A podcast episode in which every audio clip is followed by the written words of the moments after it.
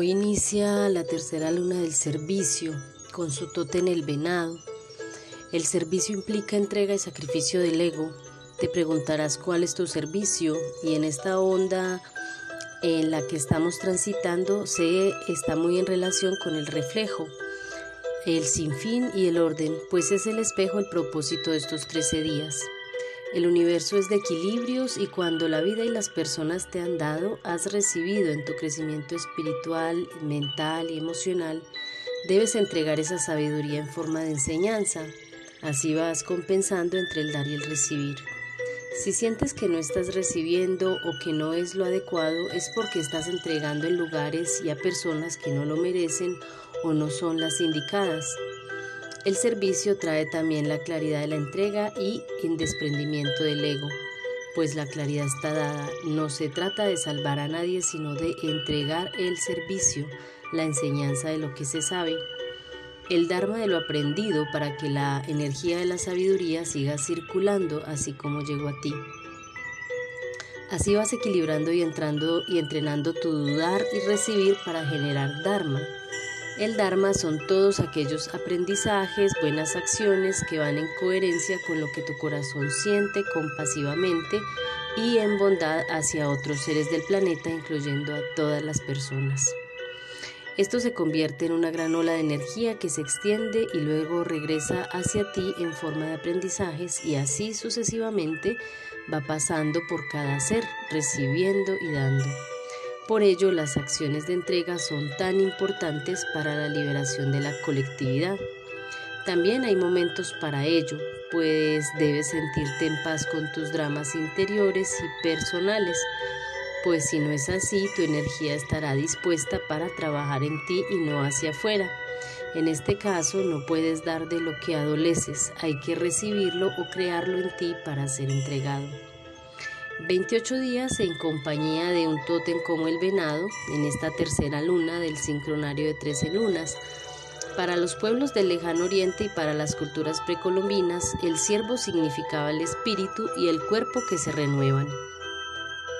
Debido al nacimiento de los brotes de sus cuernos, así pues, retomaremos nuevos caminos con estos cambios integrados en la luna del desafío, un poco compleja que trajo muchos aprendizajes y cambios en nuestros modos de ser. Por tanto, el renacimiento que nos muestra el siervo nos llevará a acercarnos más a la comprensión de la misión de vida que vinimos a cumplir. En el caso de los budistas, estos afirman que el, el venado es un animal del recto conocimiento y de la probidad.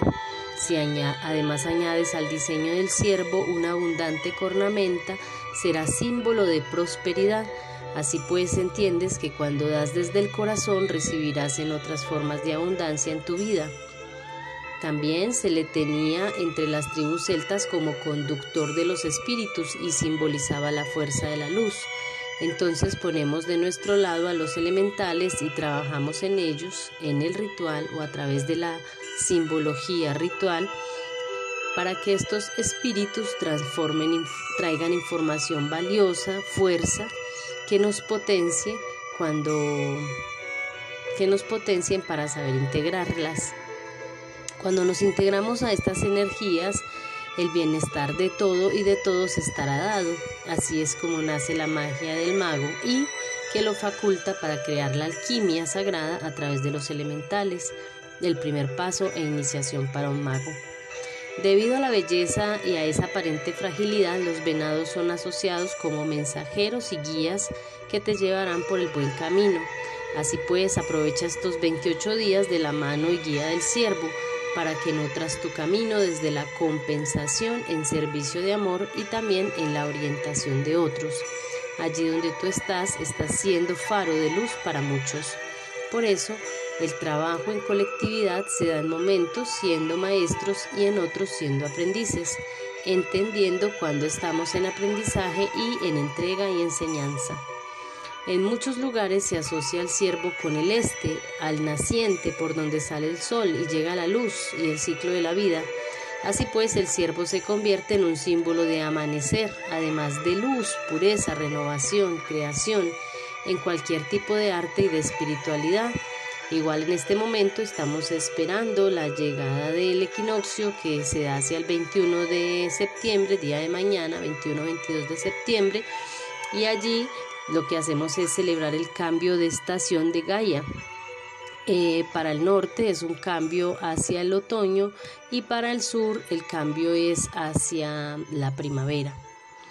Entonces vemos que es un tiempo, es un momento de mm, cierres y de aperturas de ciclos y de em, darnos cuenta de cómo esos ciclos internos em, se manifiestan también en lo externo. Es estar en sincronía con Gaia, con sus movimientos y sus ciclos, con sus tiempos y sus regulaciones, para que vayamos regulando nuestros ciclos internos también. Para los nativos norteamericanos el ciervo simbolizaba el árbol de la vida, los rayos del sol, la longevidad y el renacer. También se los ve como mensajeros y guías para indicar el buen camino.